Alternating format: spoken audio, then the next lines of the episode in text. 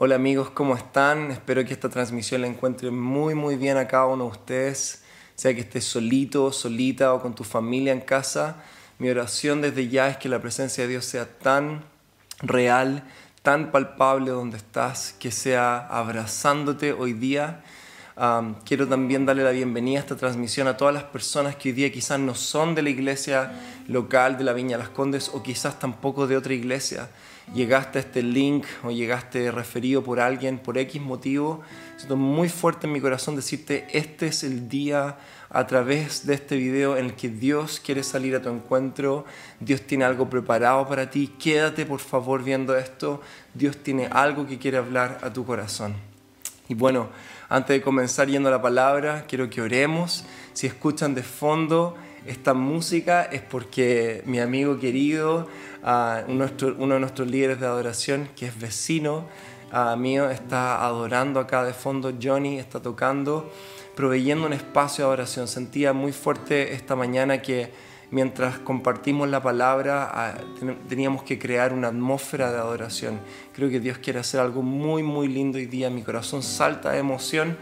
Así que vamos a orar y nos vamos sencillamente a a, alinear y permitir que el Espíritu Santo haga lo que quiera hacer con nosotros a través de su palabra. Ah, Espíritu Santo, descansamos en ti, reposamos en ti. Gracias Señor porque tú nos llevas a verdes pastos. Junto a agua, Señor, tú nos pastoreas. Y esta mañana nos vamos a ese lugar de Salmo 23 en nuestro corazón y en nuestra imaginación, Señor y simplemente nos sentamos, simplemente nos dejamos ser guiados, ser pastoreados, ser amados, ser enseñados, Señor. Señor, te pido que tu palabra hoy día llegue a los lugares profundos de nuestro corazón y toque, Señor, la fibra de nuestra alma, Señor, y remezca lo que, lo que tú quieres remecer. Señor, te pido que no nos dejes iguales, Señor que tu palabra realmente no vuelva vacía y, y, cale nuestra alma, Señor, cale todo nuestro ser en este día, Señor. Espíritu Santo, más allá de mi reflexión o de sabidurías humanas, háblanos a cada uno de nosotros. Habla al corazón de cada uno directamente, Señor, y haz lo que tú quieras hacer. En el nombre de Jesús, amén. Amén. Vamos a comenzar leyendo Mateo 24, del versículo 1 al 14. Ten tu Biblia, ten ahí si quieres para tomar apuntes, si también quieres poner algo ahí en el, en, el espacio de mensajes, ir compartiendo y haciendo de esto algo interactivo, por favor hagámoslo, porque tú y yo somos partícipes de esto hoy día. Voy a leer todo de la nueva versión internacional. Mateo 24, 1 al 14 dice lo siguiente. Jesús salió del templo y mientras caminaba se le acercaron sus discípulos y le mostraron los edificios del templo. Pero él les dijo, ¿ven todo esto? Les aseguro que no quedará piedra sobre piedra, pues todo será derribado. Más tarde estaba Jesús sentado en el monte de los olivos, cuando llegaron los discípulos y le preguntaron en privado, ¿cuándo sucederá eso? ¿Y cuál será la señal de tu venida y del fin del mundo? Tengan cuidado de que nadie los engañe, les advirtió Jesús. Vendrán muchos que usando mi nombre dirán, yo soy el Cristo, y engañarán a muchos. Ustedes oirán de guerras y de rumores de guerra, pero procuren no alarmarse. Es necesario que eso suceda, pero no será todavía el fin. Se levantará nación contra nación y reino contra reino habrá hambres y terremotos por todas partes. Todo esto será apenas el comienzo de los dolores. Entonces los entregarán a ustedes para que los persigan y los maten, y los odiarán todas las naciones por causa de mi nombre. En aquel tiempo muchos se apartarán de la fe, unos a otros se traicionarán y se odiarán, y surgirá un gran número de falsos profetas que engañarán a muchos. Habrá tanta maldad que el amor de muchos se enfriará. Pero el que se mantenga firme hasta el fin será salvo. Y este Evangelio del Reino se predicará en todo el mundo como testimonio a todas las naciones. Y entonces vendrá el fin. ¡Wow! ¡Qué pasaje más potente. Cuando leemos esto, y no sé si esto te pasa a ti, pero inevitablemente a mí me, ocurre esto de que mi atención se va a la pregunta de ¿cuándo va a ser esto? ¿Cuándo va a ser? Lo mismo que los discípulos le preguntaron a Jesús, ¿cuándo va a ser? ¿Qué día va a ser? Y como Jesús me conoce también y nos conoce también, si seguíamos leyendo un poquito más adelante nos íbamos a encontrar con el versículo 36, donde Jesús dice, pero en cuanto al día y la hora, nadie lo sabe, ni siquiera los ángeles en el cielo, ni el Hijo, sino solo el Padre. Y esto quiero eh, aclarar desde ya, no se trata primero de entender el día exacto de estos acontecimientos sino más bien se trata de prepararnos para estos tiempos. Es ahí donde siempre Jesús puso su énfasis en la enseñanza de los últimos tiempos. Que los últimos tiempos no nos encontraran durmiendo. Si leemos del versículo 42 en adelante, veremos el énfasis de Jesús en que no nos pillen durmiendo. O si leemos el próximo capítulo 25, la parábola de las diez vírgenes, las diez jóvenes, vamos a ver este énfasis de Jesús, que estos tiempos no nos pillen, no nos encuentren sin aceite en nuestras lámparas. Este es el énfasis que Jesús hace a través de su palabra cuando se refiere a los últimos tiempos. ¿Cómo quiere Él que nosotros nos preparemos?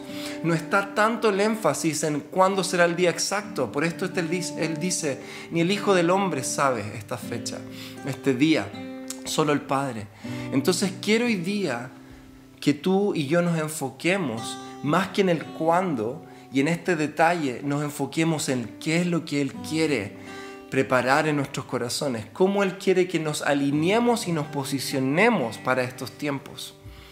El versículo 12 ha sido el versículo que ha golpeado mi corazón tan fuerte en este tiempo. 12 y 13 dice, habrá tanta maldad que el amor de muchos se enfriará, pero el que se mantenga firme hasta el fin será salvo. Aquí Jesús nos dice claramente que en los últimos tiempos la maldad en el mundo crecerá muchísimo. El pecado, la inmoralidad, la idolatría, todo esto abundará en la tierra como nunca antes lo hemos visto será sin precedentes el nivel de oscuridad, el nivel de maldad de la tierra. Y esto, dice él, provocará que el amor de muchos se enfríe. Y aquí no está hablando de personas que no creen en Él o que no le aman, son personas que han profesado amor por Él. Este es un mensaje incluso a su iglesia, a personas que han amado su nombre, pero que debido a tanta maldad en estos tiempos, tanta oscuridad, el amor de sus corazones se va a enfriar. Y esto realmente es triste, es fuerte, es un mensaje triste que Jesús nos está dando. En estos tiempos tenemos que entender, en los tiempos finales, la oscuridad en el mundo va a ser más densa que nunca, más densa que nunca y va a cubrir todas las naciones. Pero también tenemos que entender esto y aquí están las buenas noticias. Al mismo tiempo que la oscuridad crecerá en el mundo más y más, también la luz de Dios y la gloria de Dios y el evangelio del reino va a crecer y se va a levantar en la tierra como nunca antes. Isaías 60, levántate y resplandece porque la gloria del Señor brilla sobre ti. Y cuando tú te levantes, le dice el Señor a Israel, que hoy día nosotros somos su pueblo, las naciones seguirán tu luz, eh, tú les guiarás. En este tiempo donde densas tinieblas van a cubrir la tierra, también la luz de Dios a través de su iglesia va a brillar más clara y más fuerte que nunca. La iglesia estará en, su, en pie como nunca y su voz resonará más fuerte que nunca. Esto es lo que yo le llamo una tensión espiritual. La vida en el reino está llena de tensiones, pero probablemente está la tensión espiritual más fuerte y clara de todo el relato bíblico. Las tinieblas cubrirán la tierra y el pecado será tanto que el corazón y el amor de muchos se enfriará. Pero, pero su luz y su evangelio se propagarán por la tierra como nunca antes. El versículo 14. Y este Evangelio del Reino se predicará en todo el mundo como testimonio a todas las naciones. Y eso a mí provoca, provoca expectativas de, estos tiempos. Jesús nos habla en el versículo 8 del comienzo de los dolores.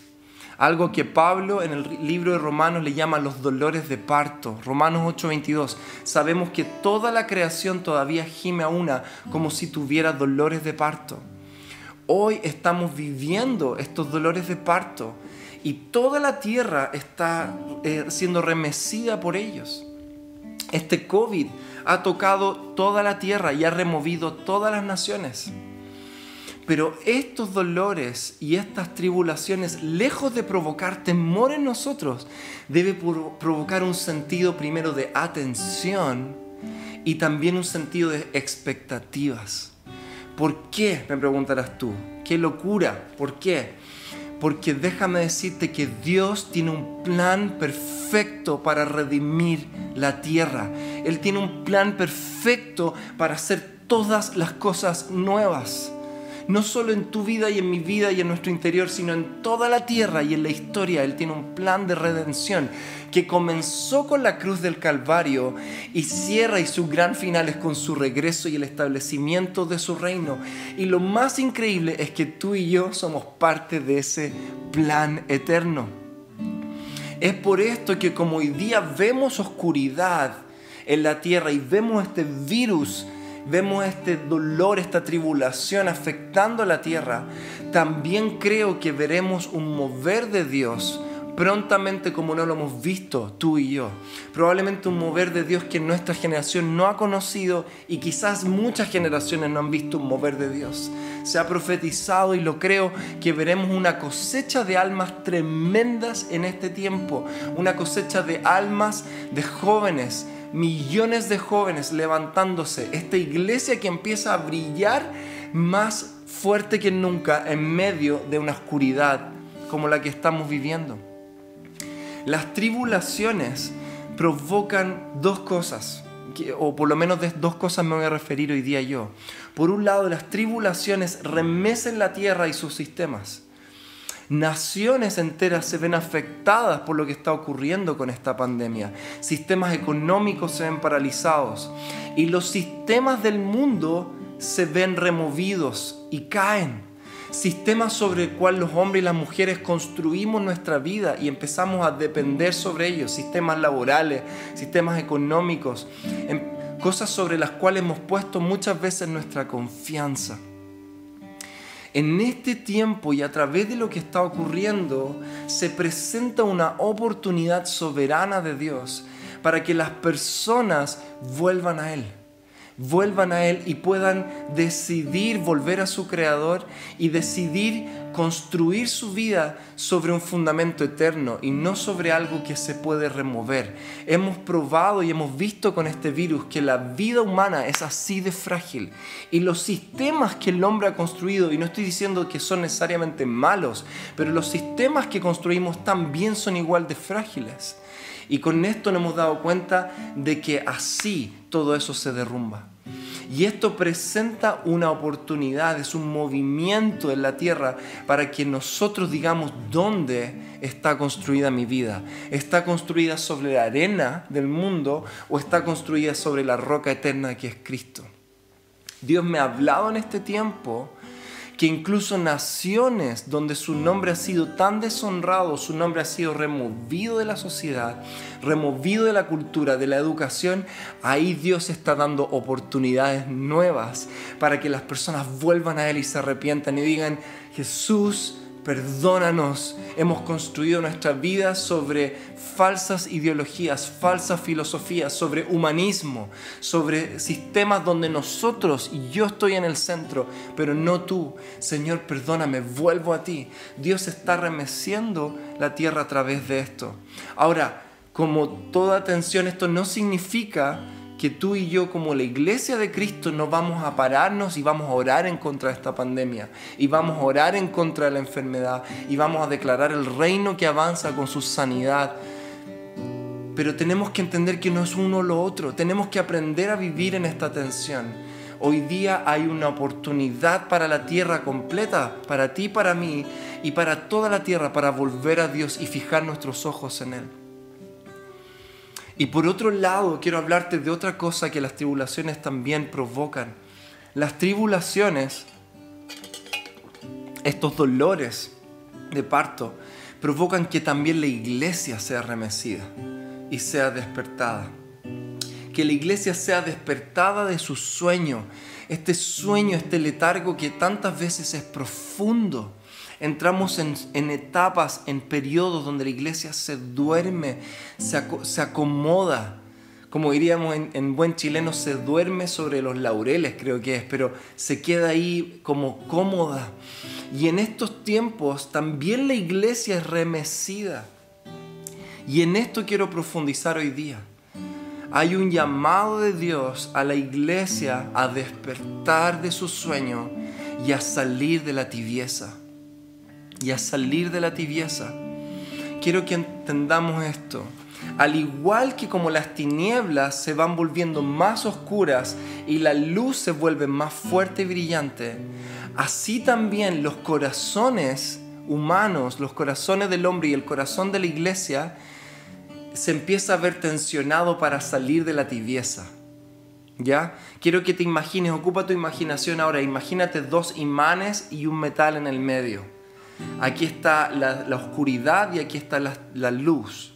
En estos tiempos, como esto se acrecenta, estos polos se acrecentan, el corazón que está acá en el medio y ha caminado en cierta tibieza, o la iglesia se ha caminado en esta tibieza, en este tiempo se ve tensionada o a enfriarse o a volverse caliente.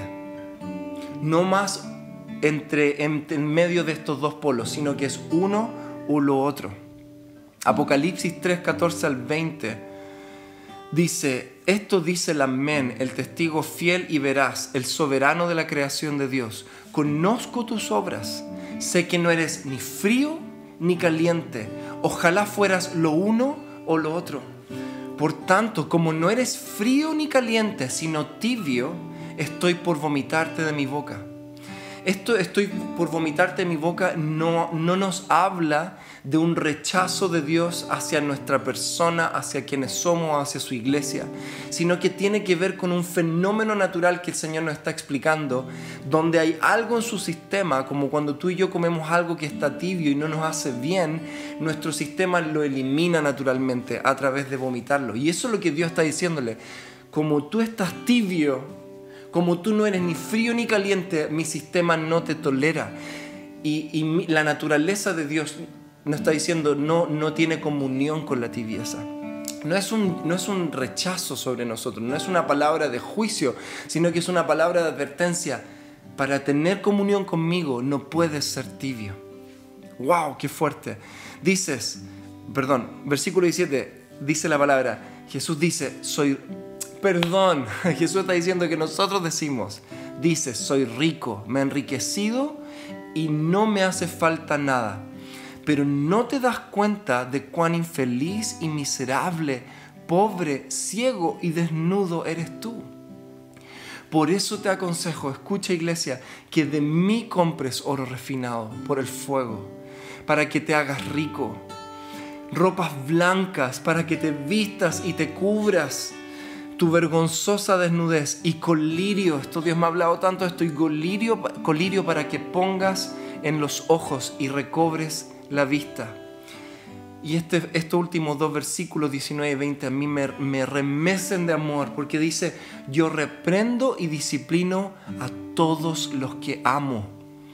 Por lo tanto, sé fervoroso y arrepiéntete. Mira que estoy a la puerta y llamo. Si alguno oye mi voz y abre la puerta, entraré y cenaré con él y él conmigo. Dios está exigiendo fervor de su iglesia en este tiempo. Dios está buscando una iglesia apasionada por Él, una generación que no comparte su devoción con dioses ajenos, sino solo con Él. Hace algunos días estaba conversando con, algunos familiares y al hablar de este tema de los últimos tiempos surgió la pregunta, ¿cómo nos preparamos entonces para lo que viene? ¿Cómo nos preparamos? Y te digo que salió como de mi espíritu esto, porque no es algo que pensé tanto, salió este esta exclamación. Nos preparamos estando enamorados de Jesús. La forma en la que nos preparamos, nos anticipamos y en el día de podremos prevalecer es estando enamorados más y más de Jesús. A tener un corazón enamorado con locura por Dios, lleno de fervor y pasión por Él, lo que nos preparará para lo que viene. Nada más que el amor por Jesús. Quiero que pongas atención a esto y si puedes incluso tomar nota. Si las tribulaciones o la maldad del mundo nos encuentran con nuestro corazón tibio, nuestro amor terminará por apagarse. Si las tribulaciones o la maldad o incluso la persecución de la que habla Jesús nos encuentran con nuestros corazones tibios, nuestros corazones terminarán por apagarse y enfriarse. Pero si estos tiempos o las pruebas del hoy nos encuentran con nuestros corazones en llamas por Él, declaro sobre ti, no habrá nada que apague tu corazón. Nada que apague tu corazón.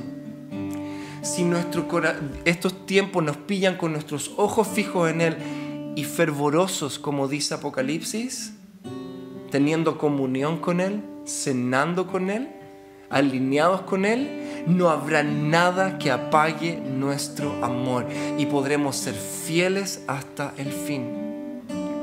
Este tiempo de Selah, este tiempo de descanso, es un tiempo de amores. Es un tiempo en el que Dios ha tomado a la iglesia y la está arrinconando contra su corazón y la está despertando de su sueño y la está sacando de la tibieza. Y esto quiero decirte, cuando escuchamos esto de la tibieza pensamos como, hoy acá hay un mensaje muy fuerte, muy legalista. Pero te digo, nada que viene de la boca de Dios tiene que ver con eso. Tiene que ver con el amor por, el cual Él nos disciplina. Cuando, cuando Jesús está diciendo, no te das cuenta de que eres infeliz. No está diciendo eres un infeliz, no, no, nos está juzgando. Está diciendo, no te das cuenta que cuando caminas en tibieza, no eres feliz. No caminas pleno Eres pobre, eres ciego, no te das cuenta de tu estado actual. Y Dios está hablando a la iglesia, iglesia amada, tú no te das cuenta de que estás caminando en pobreza, estás caminando en ceguera. Así que Dios en su amor nos está recogiendo y atrayendo hacia Él y nos está llevando a un lugar donde nuestro corazón vuelve a ser fervoroso. Y cuando nuestro corazón es fervoroso, volvemos a caminar una vida abundante y llena de gozo y de paz. Entonces, ¿cómo podemos crecer? Estos últimos 10 minutos quiero hablarte, ¿cómo podemos crecer en nuestro amor por Él? Y aquí automáticamente, y lo mencioné el día miércoles, pienso en algo que Jazz Jacob compartió con nosotros. Cuando ella le estaba preguntando, Dios, ¿cómo te puedo amar más? ¿Cómo puedo tener más pasión por ti? Y Dios le respondió, Jazz, la única forma en que tú me ames más a mí es que experimentes más de mi amor por ti. Increíble. Nuestro amor por Dios no puede crecer más allá de la medida en la que nuestro corazón es amado por Él. Hmm. Oseas 11, 3 al 4 dice, yo fui quien enseñó a caminar a Efraín, yo fui quien lo tomó de la mano, pero él no quiso reconocer que era yo quien lo sanaba. Lo atraje con cuerdas de ternura, lo atraje con lazos de amor. Le quité de la cerviz el yugo y con ternura me acerqué para alimentarlo. Él es quien nos atrae en este tiempo. Él es quien llama a la puerta, como dice Apocalipsis 3:20. Él es quien toca nuestra puerta y nos dice, hey, quiero cenar contigo. Él es quien toma la iniciativa en nuestra vida. Él es quien nos busca incesantemente. Es su gracia la que nos encontró a través de la cruz del Calvario. Es su gracia la que nos sigue encontrando. Y te digo esto porque no debemos olvidar esto nunca. Yo lo olvido y cuando lo olvido quedo expuesto hacia, el, hacia la religiosidad, hacia un lugar donde se empieza a tratar de mí, de mis obras y de mi esfuerzo. Pero no, es su gracia, es su gracia, es Él quien sale siempre a nuestro encuentro y Él nos atrae. Es Él quien llamó a Moisés de la zarza, no Moisés a Dios. Es Él quien salió al encuentro de Saulo camino a Damasco. Es Él quien llamó a Abraham y le hizo salir de su tierra.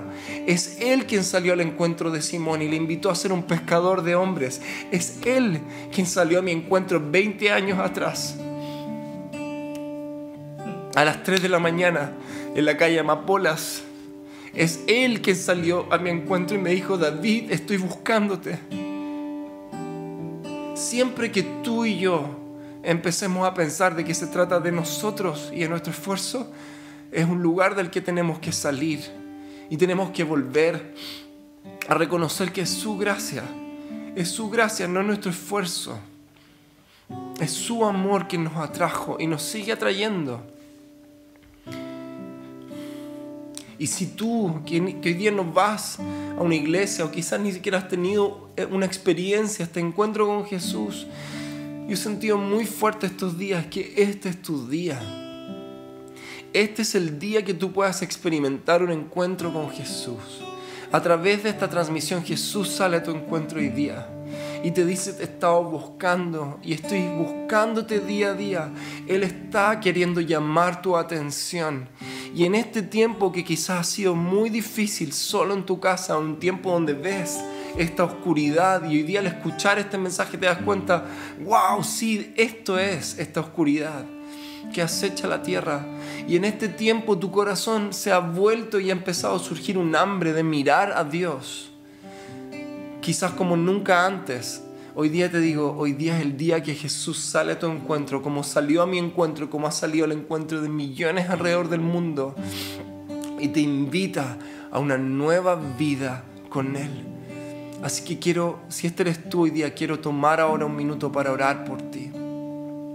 Gracias Señor por todos aquellos hoy día que ven esta transmisión, aquellos que hoy día sin quizás entender todo, quizás entendiendo muy poco, reconocen la necesidad de Dios en su vida. Y como tu palabra dice que tú eres cercano al humilde y nunca desechas un corazón contrito, un corazón que viene a tus pies en búsqueda de ti, te pido Señor que ahora tu mano de gracia alcance sus corazones y vengas a sus living y vengas a sus habitaciones y les abraces y les digas, He estado buscándote, he estado buscándote todos los días. Soy Jesús y he venido a tu rescate. Quiero ser tu Salvador. Y si esta es tu oración hoy día, puedes decirle a Él hoy día, Jesús te necesito en mi vida. Jesús, quiero construir ya no mi vida sobre la arena, sobre mis sistemas, sobre los sistemas del mundo. Quiero construir mi vida sobre ti y aunque no entiendo muy bien todavía qué esto es, sé que construir mi vida sobre ti es eternidad. Quiero tu eternidad, quiero construir y relacionarme, relacionarme contigo para la eternidad. Así que gracias Señor por las personas hoy día que están haciendo esta oración, que están teniendo este encuentro. Gracias Señor por nuestros nuevos hermanos y hermanas alrededor del mundo viendo esta transmisión. Y me quedan eh, cinco minutos y quiero ir rápidamente a tres llaves o tres claves que para mí y yo sé que para varios, incluido también Johnny que está acá conmigo, para mi esposa, para varios de nuestra comunidad han sido claves en este tiempo, medios de gracia para permitir que Él encienda nuestro corazón. Son tres llaves y voy a ir rápidamente por ellas. Uno, exponernos a su presencia. Exponernos a su presencia. Tú y yo no podemos hacer que nuestro amor crezca en pasión por Él. no es algo que podemos crear artificialmente, no es algo que podemos fingir ni falsificar. O amamos o no amamos. El amor no se falsifica.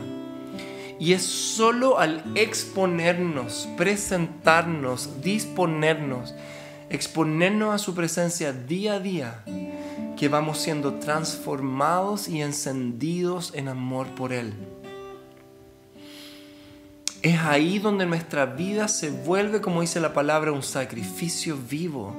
Y nuestro corazón se transforma como en un leño, en una madera que al exponerse a Él empieza a ser encendido por el fuego de la pasión.